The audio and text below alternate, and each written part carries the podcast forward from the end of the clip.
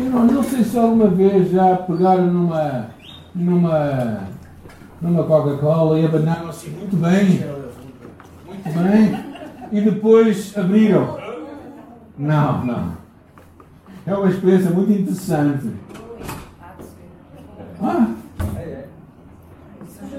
Aconteceu uma vez, eu estava com os jovens da, da nossa igreja a fazer montanhismo ali, na, ali no, perto do Jerez, na Serra da Cabreira, e naquela altura eu passei por uma aldeia que era uma aldeia do meu tio. Eu disse assim: vai ser impossível encontrá-lo. Até que eu já não o vinha há muitos anos. E de repente, na rua, quem está a partir lenha? O meu tio, tio Alberto. Bem, fez uma grande festa. Escusado dizer que ele decidiu abrir não somente uma, lata, uma, uma série de garrafas de, que ele tinha lá, depois de abanar bastante, né? abriu assim aquilo. Mas também abriu outros tipos de bebidas, como devem imaginar, no norte de Portugal. Não é? Um verde tinto, por acaso, muito bom. Agora, é curioso que é assim que acontece com os conflitos, não é? Quando nós temos conflitos em nossa vida e de repente abrimos, o que de lá pode não ser muito bom. Então, hoje o que vamos falar é sobre conflitos. Enfrentarmos os nossos conflitos, não é? Não sei se alguém sabe que são. Alguém passou conflitos na sua vida? Não, ok, graças a Deus. Porque temos aqui gente muito santa ou muito mentirosa, não é? Na verdade, pronto, as crises, os conflitos, os relacionamentos podem tirar de ti o melhor ou o pior, certo? Ah, e podem até levar-nos a derrubar ou romper relacionamentos significativos em nós. A questão, eh, muitas vezes, para um casamento ou para um relacionamento que vá durar, é que nós precisamos de aprender a resolver os conflitos. Uh, e não podemos passar a vida todos a empurrá-los com a barriga para a frente, não é? Essa coisa passa. Evitar conflitos num casamento é, é, ou em relacionamentos, até entre duas pessoas, é uma meta absurda. Não há relacionamentos ou casamentos que funcionem em piloto automático, sem conflitos ou desentendimentos aqui ou ali. É curioso que Jesus também dizia acerca deste tema, quando ele dizia: Todo o reino dividido contra si mesmo será assolado. A casa dividida contra si mesma cairá. Ou seja, o que ele está a querer nos comunicar é que nós precisamos de resolver os conflitos, não podemos ficar eternamente divididos. Não é?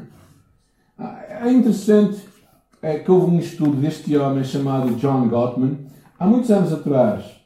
E ele é um psicólogo, é um pesquisador. Ele criou uma universidade na qual ele estudava os casamentos. E estudava em particular o que é que iria, iria fazer que os divórcios acontecessem. Durante 40 anos ele estudou este tema, entrevistou mais de 3 mil casais e ele ficou conhecido por por uma ferramenta nesta análise científica acerca do comportamento das pessoas. O que ele começou a descobrir foi que ele começou a predizer, a predizer com uma taxa de sucesso de 90 e tal por cento se aquele casamento ia durar ou não mais de 15 anos. E ele tinha sucesso nas suas. Porquê? Ele descobriu o que ele chamava os quatro cavaleiros do Apocalipse. Quatro coisas que vão romper os nossos relacionamentos e que não vão nos ajudar a ultrapassar os conflitos que nós temos. A primeira delas é vivermos num ambiente de crítica excessiva. Um, um momento em que estamos sempre a criticar os outros, não é? A crítica excessiva vai romper relacionamentos. Outra delas é, é o desprezo. Tu olhas para outra pessoa com quem tu estás, seja amiga, seja com quem tu estás casado, de uma forma em que tu vês, olhas para ela com desprezo, com altivez. Ou então tens um relacionamento em que tu estás sempre à defesa sempre à defesa. E, e um outro fator que ele falava era esta atitude, esta atitude obstrutiva, ou seja, uma incapacidade de escutar os outros. Quando outra pessoa faz, estás desligado. Ou falas e não ouves, ou então ouves e não ouves. Então, o que, o que ele descobriu isto é muito interessante, porque isto nos leva a pensar, mas afinal, porque é que então o que é que acontece com os conflitos? O que eu quero falar convosco hoje é sobre a causa dos conflitos, mas mais importante do que a causa dos conflitos, que eu acho que vai ser fácil e todos vocês vão concordar, é a solução. Ou seja, algumas dicas para nós sairmos dos conflitos, da forma que a Bíblia fala. Porquê que os conflitos existem? É interessante as palavras de Tiago. Alguém pode ler, que está ali em Tiago capítulo 4. De onde vêm as guerras e pelejas entre vós? Porventura não vem disto, a saber, dos vossos deleites, que nos vossos membros guerreia? Cobiçais e nada tendes, matais e sois invejosos, e nada podeis alcançar. Combateis e guerreais e nada tendes, porque não pedis. Então pergunto-vos, de onde é que vêm os conflitos? Vem dela ou vem de ti? Segundo este versículo. Nós. Vem de nós próprios. A guerra que acontece, acontece aqui dentro de ti e de mim. Dos nossos desejos, dos nossos. Da, da, da, guerra que está dentro dos nossos próprios membros. Nós achamos que o outro é que é o culpado dos nossos conflitos, mas isto está a acontecer dentro de ti, dentro de mim. Então, o que nós temos que perceber, se vem dentro de nós, muitas vezes vem, de, claro, necessidades não satisfeitas. É, às vezes vem também a nossa incompreensão de que quando tu e eu casamos, nós passamos a formar uma nova tribo. Ou seja, nós saímos de uma família e formamos uma outra. E esta família, porque nós passamos a ser responsável, o nosso marido, a nossa esposa, é verdadeiramente uma nova, uma nova compromisso que nós temos. Nós não somos, nós deixamos de, de, de, de, dos nossos pais deixam de ser a nossa prioridade, até os nossos filhos não são a nossa prioridade, mas a outra pessoa é a nossa prioridade. E sabem, porque pessoas que dizem que são casados por causa dos filhos, quando os filhos vão embora, ficam divorciados logo. Assim. O casamento ou a ligação significativa tem que ser por causa da outra pessoa e é isso que nós precisamos de alimentar.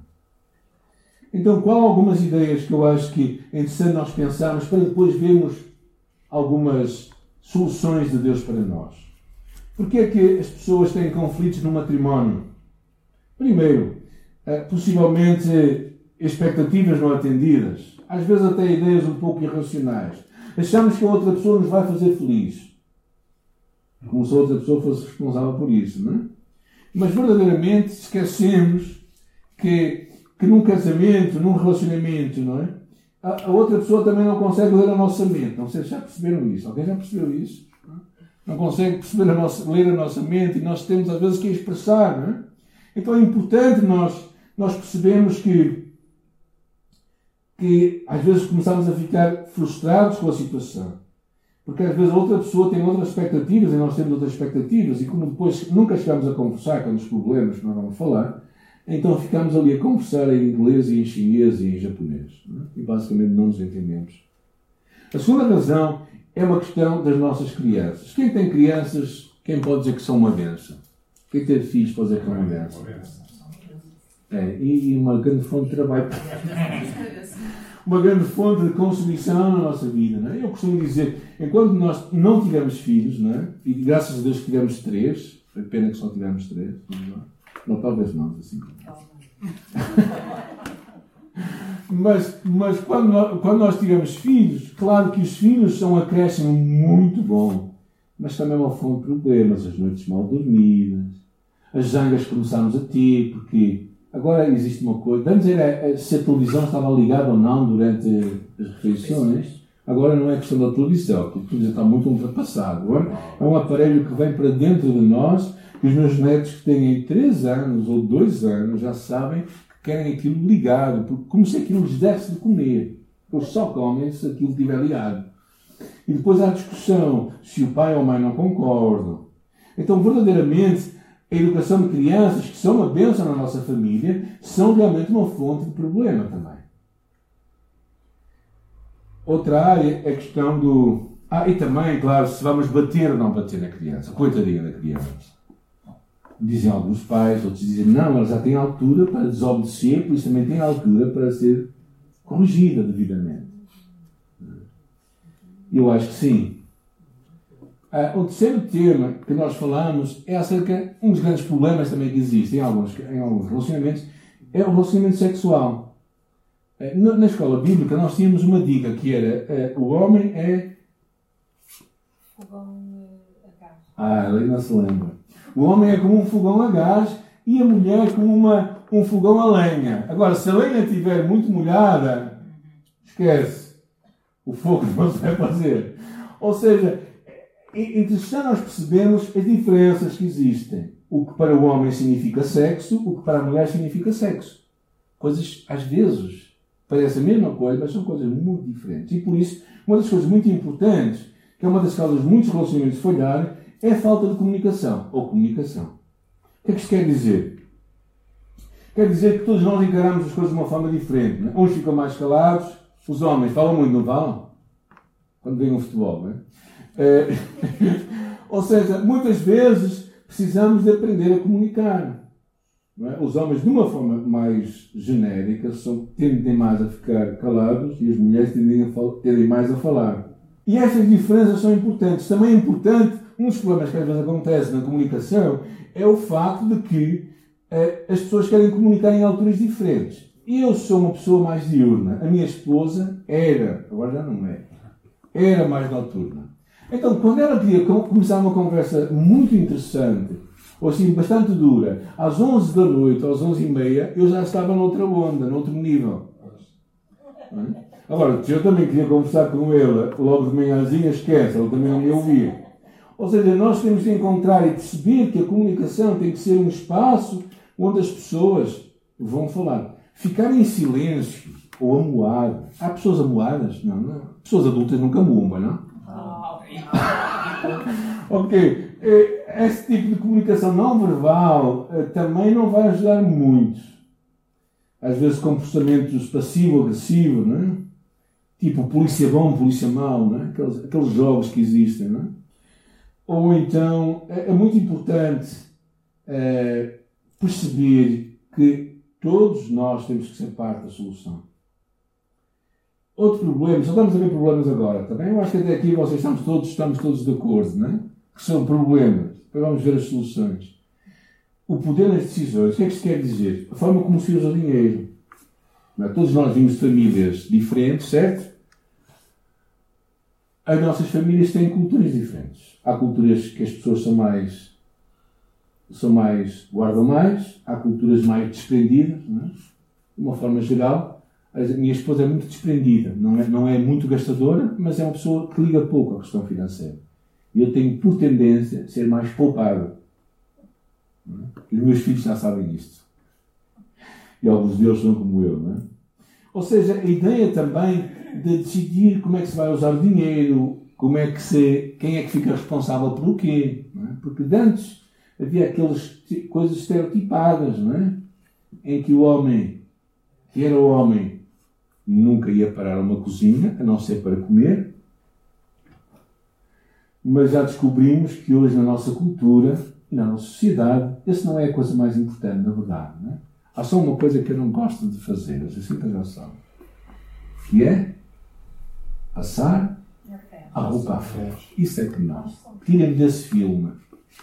Agora, quanto ao resto, quanto ao resto, podem encontrar. Mas a questão de, das decisões, quem é que toma as decisões, é um tipo, é um tipo, é, é um tipo jogo de poder que existe em muitos relacionamentos. Eu acho que, no fundo, o que percebemos é que parece que não entendemos que a outra pessoa é nossa parceira nesta caminhada e não nosso inimigo. Bem, e o último assunto que eu queria falar, antes de chegarmos à parte mais importante que eu acho que é uh, como resolver conflitos e alguns conselhos bíblicos quanto a isto, é a questão da família estendida. Quando nós casamos, não casamos só com uma mulher ou com um homem, casamos com a sua família. Há muita gente que não acredita nisto, mas é verdade.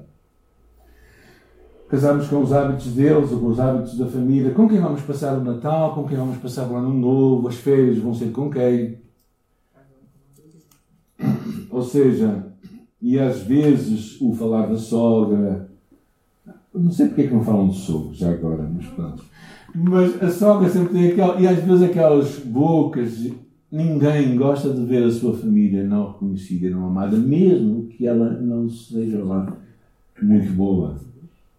É interessante pensarmos nisto, não é? Então, para vocês, já ficam alguns conselhos. Agora, o que é que a Bíblia fala acerca deste tema tão interessante que eu acho? Quais alguns conselhos da Bíblia? Eh, o primeiro deles é a coisa tão elementar que eu acho tão interessante, tu e eu pensamos, que é tu e eu contarmos com Deus num relacionamento. Pensa, Deus está conosco quando tu e eu iniciamos um relacionamento de amizade, um relacionamento de proximidade com alguém, um relacionamento, um casamento. Deus está conosco e nós podemos contar com Deus. E se calhar por ser tão óbvio, é necessário relembrarmos tantas vezes que Deus é o maior interessado que o teu casamento, que o meu casamento dê certo. Ele é o maior interessado que amizades saudáveis perdurem para a vida. E Deus está presente na tua família. E tu deves contar com isso em toda a tua vida.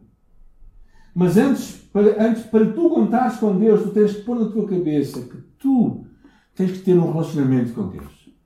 Romanos diz que, sendo justificados pela fé, temos paz com Deus, por nosso Senhor Jesus Cristo. Ou seja, tu tens que ter essa proximidade Jesus, com Jesus, no qual tu tens paz com Deus. Porquê? Porque enquanto tu não receber Jesus como teu Senhor e Salvador, tu és inimigo de Deus e Deus é teu inimigo. A ira de Deus está sobre ti, diz a palavra. Mas quando tu recebes Jesus, tu ficas em paz com Deus. E Jesus prometeu que Ele estaria conosco todos os dias, em todos os lugares, em todos os relacionamentos. E por isso podemos contar com Ele. E sabes, isto eu acho que é muito bom daqueles tempos difíceis que todos nós temos, daquele meio daqueles conflitos que às vezes acontecem. Tu dizes assim, Deus, eu conto contigo. Eu conto contigo aqui, comigo, hoje, neste lugar, no meio destas circunstâncias, eu conto contigo. E Deus é um manancial de recursos para ti e para mim. Deus, Deus está cheio de recursos, de bênçãos para nós. De Ele vem toda a graça e amor que há. Então tu não tens um Deus que é escasso, que é suvina, mas tens um Deus generoso que te quer abençoar. Isso é muito bom. Então conta com Deus. Conta com Deus. Isso é tão importante, gente. Não só nos conflitos, mas nos conflitos também. É? Eu casei outro dia, não é? Há 37 anos atrás. E, e, e posso lhe dizer que nestes 37 anos atrás, várias vezes, eu separadamente e a minha esposa também, temos percebido que Deus esteve conosco, como família, mas conosco também como pessoas. Outra coisa importante e que parece tão óbvia mas que é tão desafiante é falar primeiro com Deus quando tens um conflito. Eu não sei se alguém é explosivo aqui. Ok, não, alguns não. Alguns são verdadeiros, outros não. Mas às vezes nós somos um pouco explosivos. É interessante quando tu consegues parar e orar antes, o que é que vai acontecer? Quem é que vai começar a ser tratado? És tu, ou eu. Quando tu consegues parar e orar, quando tu consegues falar com Deus acerca do assunto, Tiago diz: Nada tendes, porque nada pedis. Então é muito importante tu começares a pedir a Deus, abrir o teu coração com Deus. Essa é a melhor, é a melhor forma de tu te preparares para ter uma conversa séria com alguém, mais difícil. Enquanto oramos a Deus, enquanto abrimos o nosso coração com Deus, o que é que Deus faz? Começa a trabalhar o coração, o nosso coração.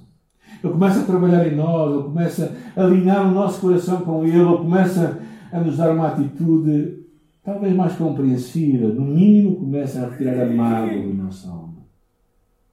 Porque a mágoa nos impede de ver as coisas como elas são. E muitos conflitos não é tanto as coisas. Se alguém discutiu por algum assunto estúpido, mesmo estúpido, seja alguma vez. Ou seja, coisas de nada. Não é? Coisas que nem crianças discutem com aquilo, quanto mais nós velhotes, não é? Mas é verdade, nós às vezes discutimos por coisas insignificantes. E quando tu consegues parar e orar, tu, tu resolves aquilo na tua alma. Tu resolves na tua vida. Começas a alinhar o teu coração com Deus. Terceira coisa importante é analisar o problema. É interessante. Alguém pode ler Mateus capítulo 7? Está aí na passagem, por favor. Porque com juízo com que julgardes, sereis julgados, e com a medida com que tiverdes medido, vos vão medir a vós.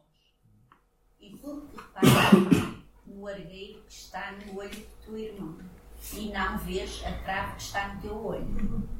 Ou como dirás ao teu irmão, deixa-me tirar o argueiro do teu olho, estando uma trave no teu?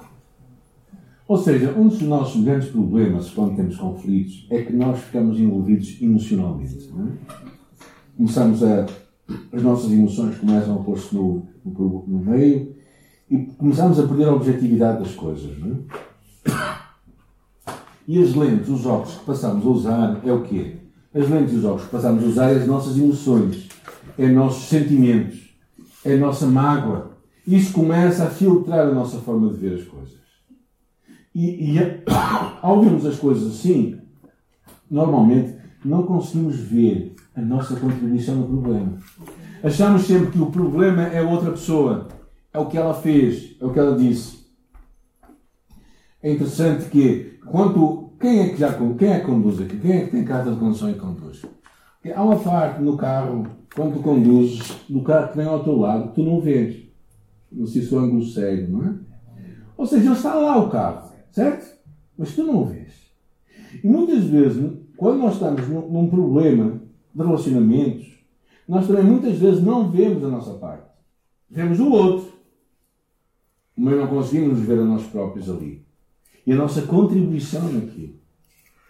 É interessante que diz a palavra em 1 João, que diz, se dissermos que não temos pecado, somos mentirosos. E enganamos a nós próprios. Uh, ou seja, realmente há uma parte nossa. E sabes, uma coisa interessante é que quando tu trazes para a mesa aquilo, né, tu vais conseguir uh, perceber a tua parte e, e ouvir a outra pessoa. Começas a perceber que afinal tu também tens algum contributo naquele problema. Isso faz parte, é interessante essa passagem, porque realmente nós conseguimos ver coisas muito pequenas na vida da outra pessoa e não conseguimos ver coisas grandes na nossa vida. E eu reconheço que no nosso curto relacionamento de 37 anos, isso aconteceu algumas vezes comigo. A outra, a outra área, outro passo importante é nós estarmos dispostos a consertar o problema. A palavra de Deus diz lá em Mateus capítulo 5, 23 e 24, diz, se trouxeres ao altar a tua oferta e te lembrares que algum irmão, ou irmã, ou marido, ou esposa, ou amigo tem alguma coisa contra ti, vai, deixa a tua oferta e resolve o conflito. Ou seja, não é de ânimo leve que a Bíblia fala acerca da importância de consertarmos os problemas. Na verdade, muitos de nós às vezes chegamos com o coração pesado à igreja, perturbado com o relacionamento de alguma forma. Mas é importante nós perceber que nós não podemos estar bem com Deus estarmos mal com as outras pessoas. Não podes dizer que amas muito a Deus e odias a pessoa que está ao teu lado. Na verdade, Jesus é muito claro acerca disto e a primeira de João é muito clara. Como é que tu podes dizer que amas a Deus que não vês? Se não amas o irmão, a quem tu vês? É impossível! É impossível! Ora, também é interessante nós percebermos que homens e mulheres funcionam de formas diferentes. Ou não descobriram isso ainda? Ou seja, diz-se os entendidos da psicologia e, e, e, e pessoal que trata estes assuntos, que nós homens, quando vemos um problema, gostamos de pensar no problema e de procurar ver as soluções. Ou seja, procuramos pôr assim aquilo e procuramos ver as soluções que existem. Quais são as soluções? Procuramos já magicar a coisa. As mulheres não. Diz, dizem os entendidos que as mulheres normalmente descobrem os problemas enquanto falam delas. Então, por isso é que nós temos necessidade de falar. Por isso, imagina tu, tu estás ali com a cabeça toda ali a tentar programar as coisas todas, o que é que vai dizer, o que é que vai dizer. Alguns estão a concordar comigo porque acho que isso já aconteceu algumas vezes. Também comigo já aconteceu muitas vezes. Estás a pensar como é que vais dizer as coisas, não é? E de repente, tu começas uma conversa e a outra pessoa dá uma guinada na conversa. E tu dizes assim, alto aí. Agora eu vou para o quarto, vou pensar outra vez e vou voltar e vou... Mas é assim que nós funcionamos diferentes. Depois de tantos anos, já descobri que eu nunca vou conseguir funcionar como ela funciona. Nem vice-versa. Nós somos diferentes. Não somente porque somos diferentes como pessoas, naturalmente, mas homens e mulheres são diferentes. Então, claro, é importante nós encontrarmos um, um, um momento certo e falar sobre isso. E às vezes nós temos que fazer a escolha. Ou nós consertamos o problema, ou nós procuramos um culpado. E digo-vos, isto é um problema muito sério. Às vezes estamos mais importados em encontrar um culpado da situação do que consertar o problema.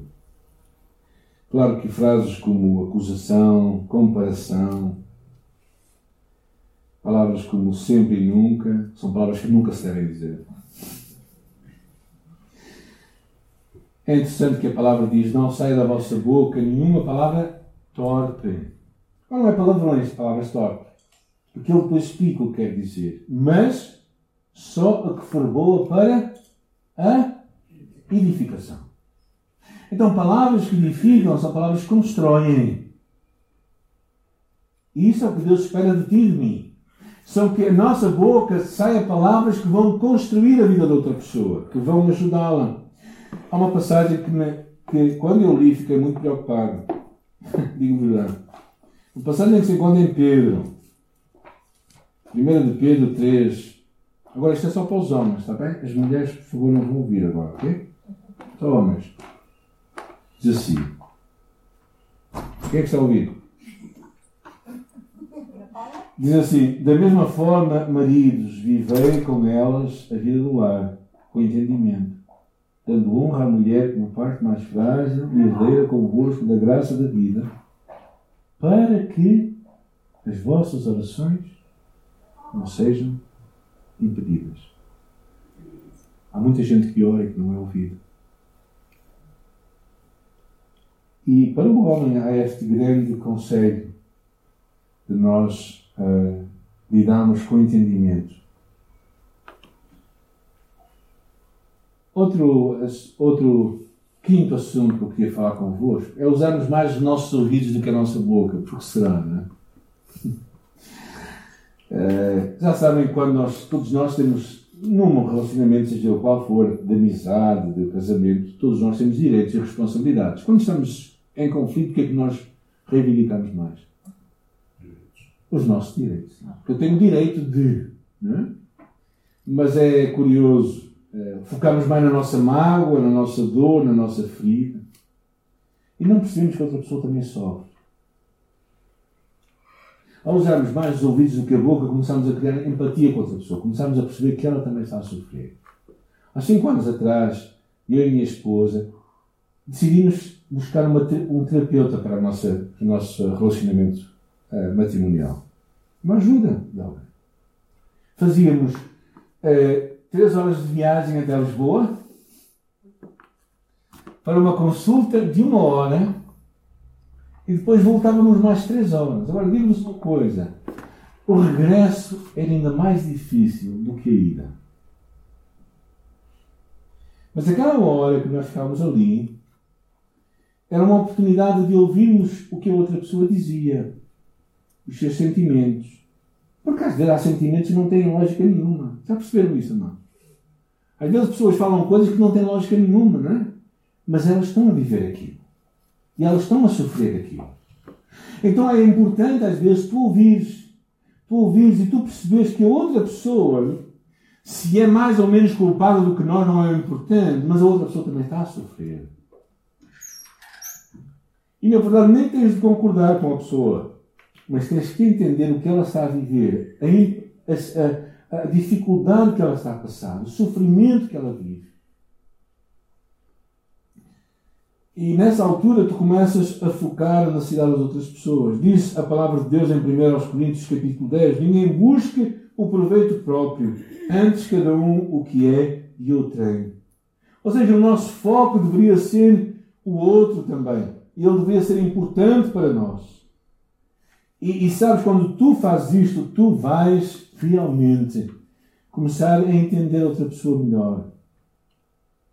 Nessa altura em que nós ah, passamos essa, essas dificuldades em nosso casamento, nós decidimos fazer uma coisa. Decidimos procurar conselho. Alguém vai ao médico quando está doente? Quem vai ao médico? Quem vai ao dentista quando está doente? Quem vai ao fisioterapeuta quando está doente? Quem vai ao terapeuta familiar quando está doente? Poucos de nós. Porquê? Porquê? Porque nós achamos que não. Vamos a todos os lugares, menos. Porque, o quê? Vou gastar dinheiro para quê? E eu acho que é interessante, porque procurar conselho é, é uma coisa imprescindível na nossa vida. Todos nós precisamos de gente que nos pode ajudar. Procuramos um pistoleiro, procuramos um eletricista, procuramos coisas que se fazem com as mãos e não procuramos coisas que podem mudar a nossa alma, o nosso coração, a nossa perspectiva. Porquê?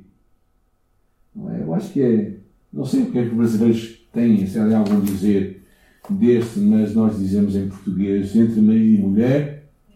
Ninguém, às vezes eles também entendem essas coisas. Okay?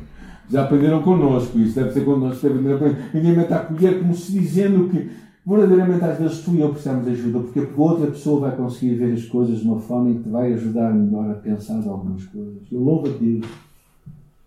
Há cinco anos atrás nós saímos para o Brasil uh, e, e tivemos num lugar lá no, no, no, meio do Brasil, num lugar que não foi muito agradável para nós, porque era um lugar muito seco, lá em Anápolis, mas foi o lugar que Deus preparou para nós. Era um, um centro de de atendimento a pastores e missionários e ficamos lá durante 12 dias. E, e naqueles 12 dias fazíamos somente duas coisas: comer e dormir. Isso era, tá bom? Era bom. E, e conversávamos uma hora de manhã com um homem ou com uma mulher de manhã, não sei. E à tarde com uma mulher. Dois terapeutas. Íamos contando a nossa vida, contando, já tínhamos escrito muita coisa que eles sabiam. Vamos contar a nossa história e eles depois diziam bem, faz esta leitura, faz aquela leitura e vem cá no dia seguinte. E foi assim. E foi, foi Deus, foi Deus. Foi o Senhor que nos encontrou ali. Deus resiste aos soberbos, mas dá graça aos humildes. Amém. E às vezes nós somos tão soberbos, tão, tão orgulhosos, tão, tão casmurros, que não buscamos ajuda quanto podemos. É verdade. E depois pedimos orações. Outra pessoa nos deixou, o que é que sei. Não temos que ter vergonha das dificuldades. E a última coisa que eu quero partilhar convosco é que não desistas.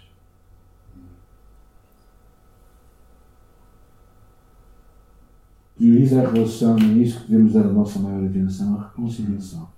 Mais importante salvar o casamento, não ganhar uma discussão. Claro que não é, é uma discussão a todo custo, não é desistindo de falar, mas encontrando formas de trabalharmos. Às vezes nós temos problemas que temos dezenas de anos no nosso relacionamento e queremos resolvê-los numa semana.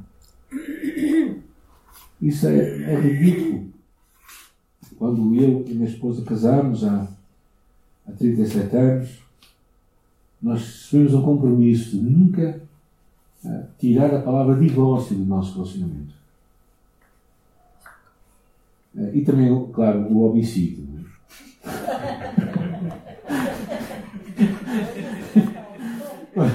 Mas não matarás, não é? Também não iremos matar ninguém. Mas decidimos tirar aquela palavra porque achamos que o divórcio nunca seria uma solução para a nossa vida. E claro, houve tempos difíceis, houve tempos em que nós tivemos que persistir, em que lutar. Mas não importa o tempo que demora, não desistas. Há uma coisa fascinante em Barcelona que eu aconselho-vos todos a visitar, um lugar chamado Sagrada Família. Um lugar construído por um homem idealizado por um homem chamado Gaudi em 1882 Ele começou a fazer os desenhos deste lugar, começou a construir naquela altura. Incrível. Quando ele morreu, ele tinha desenhado 18 torres com imagens incríveis. Vocês não conseguem é, muito ver, mas cada torre daquelas é, é, uma, é uma obra de arte, é uma coisa que vocês não podem perder de ver isto. É uma coisa fascinante. Vocês gastam, eu gastei lá algumas, gastámos que, três horas só, não? E não ouvimos, sentemos no final, sentimos mal porque tínhamos que sair, viemos embora depois de três horas, porque o que está lá dentro era completamente incrível. Este homem, em 1882, começou a escrever isto, há 150 anos atrás, quase, e quando ele morreu, em 1926, há quase 100 anos atrás, e ele, o projeto estava inacabado. Havia muita coisa para construir ainda. Mas sabem, se vocês forem lá, mas ele tinha escrito tudo em pormenor. Muitas obras de arte foram desenhadas por ele, foram concebidas por ele. Toda aquela concepção, onde estava, por exemplo, os apóstolos, onde estava a criação do mundo, é uma coisa arrepiante de beleza. E, e também a devoção que aquele homem tinha para com Deus. As escritas daquele homem era um homem claramente que amava Deus com todo o seu coração. Mas se forem lá hoje, ainda vão encontrar andaimes. Hoje, 150 anos depois, ainda está a construir este lugar. ainda está a conceber as ideias daquele homem que pensou há 150 anos atrás, aquilo tudo. E dentro é, é uma coisa suntuosa, bela demais para ter fotografias até. Uma das perguntas que se faz é quando é que a Sagrada Família vai terminar de ser construída? E na verdade é que não há uma noção para é que isto vai terminar. E sabes, na tua vida, na minha vida, a nossa vida é uma curta passagem de tempo. É? Mas uma coisa que eu quero dizer, não desistas. Deus está a trabalhar na tua vida, Deus está a trabalhar na minha vida. Deus está a fazer uma obra. É? E, e, sabemos que tudo isto que Deus está a fazer? Ele, ele, também não terminou connosco. Ele não desistiu de nós. Ele não desistiu tantas vezes que nós viramos as costas a Ele, tantas vezes que nós desistimos dele, Ele não desistiu de nós. E por isso que Ele espera é que tu também persistas naquilo que tu achas que Deus pôs na tua vida. É? Deus fez isso em nossa vida. E por isso nós também podemos hoje dizer que nós também não vamos desistir. Não é? Havia uma última imagem que falhou, filha. Era nós dois. Nós. Nós Maria. Então, que o Senhor nos ajude a enfrentar estes conflitos. Porque isto é algo que tu vais enfrentar na tua vida. Eu acredito que Deus quer nos ajudar a crescer e a podermos ver o que Deus tem para nós. Vamos orar, vamos entregar ao nosso Deus. Senhor, nós estamos tão agradecidos porque Tu nos amas. Sabemos que é um assunto que nem sempre falamos aqui na igreja, mas Achamos importante, Senhor, abrir o nosso coração para isto, para conflitos que vêm em nossos relacionamentos, até de amizade, de caminhar juntos, também relacionamentos de casamento. Eu oro, Senhor, que Tu nos dês esta, esta visão daquilo que Tu queres fazer em nós. Que Tu, que tu estás connosco primeiro. Nós podemos contar contigo, Senhor. Nós podemos abrir o nosso coração a Ti em todo momento, em todo lugar. Nós podemos orar a Ti, buscar a Tua face e saber que Tu vais agir, Senhor. Ajuda-nos a sermos honestos na forma como encaramos os problemas, a olharmos para nós próprios, a perceber o que está de mal em nós antes de procurarmos ver tudo o que está mal no outro. E, Senhor, procuramos soluções que Tu tens para nós. Soluções que começam com uma atitude de procurarmos o bem do outro, procuramos compreender o outro, procuramos ser honestos com os outros, Senhor, e também percebermos como é que Ele está a viver, sermos empáticos com Ele. E, Senhor, se precisarmos de procurar ajuda, dá-nos coragem para o fazer. Acima de tudo, Senhor, ajuda-nos a não desistir. Senhor, nós às vezes desistimos tão facilmente. Mas, Senhor, Tu nos chamas hoje a, a persistir e a, e a sermos resilientes. Minha oração é que Tu faças isso na nossa vida, em nome de Jesus. Amém. Amém, irmãos. Ah, eu quero terminar com uma imagem. A imagem E quer ser resiliente. Ouvimos falar muito disto. De aguentarmos as coisas e de persistirmos. Conhecem o que é o coqueiro? Já viram um coqueiro? Aquilo que dá cocos. Já viram? Sabem que o coqueiro tem três coisas curiosas que mostram sua resiliência. Uma delas é as suas raízes. As raízes no coqueiro vão muito longe. E a tua vida e a minha vida, para aguentarmos muitas coisas, também tem que ter, ir muito longe. Temos que ser pessoas que vamos buscar muito longe alimento para nós. A segunda coisa é que o coqueiro, eh, o tronco do coqueiro, não fica firme. Ele balança. Na vida, a vida não é sempre direita. Nós temos que balançar com os problemas, às vezes. Temos que aguentar as coisas. E sabem, a coisa que mais me gostou quando eu vi esta ilustração é que o coqueiro tem que estar disposto a perder alguns dos seus frutos quando balança. Ele vai perder alguns dos cocos. Ele não vai agarrar todos. Mas ele vai estar disposto a perder alguns frutos para ganhar. E às vezes, por teimosia tua e minha, nós não queremos perder nada. Não queremos, nós somos inflexíveis. E por isso nós quebramos. Então que o Senhor nos ajude a ser homens e mulheres que sabem ir longe nas suas raízes para buscar alimento. Homens e mulheres que sabem deixar-se que às vezes as circunstâncias da vida também nós não sermos demasiado inflexíveis com elas. Perceber que na vida vai haver momentos difíceis, de perdas, lutas e finalmente expõe-te a perder algumas coisas para que possas ganhar o que Deus tem para ti. Amém?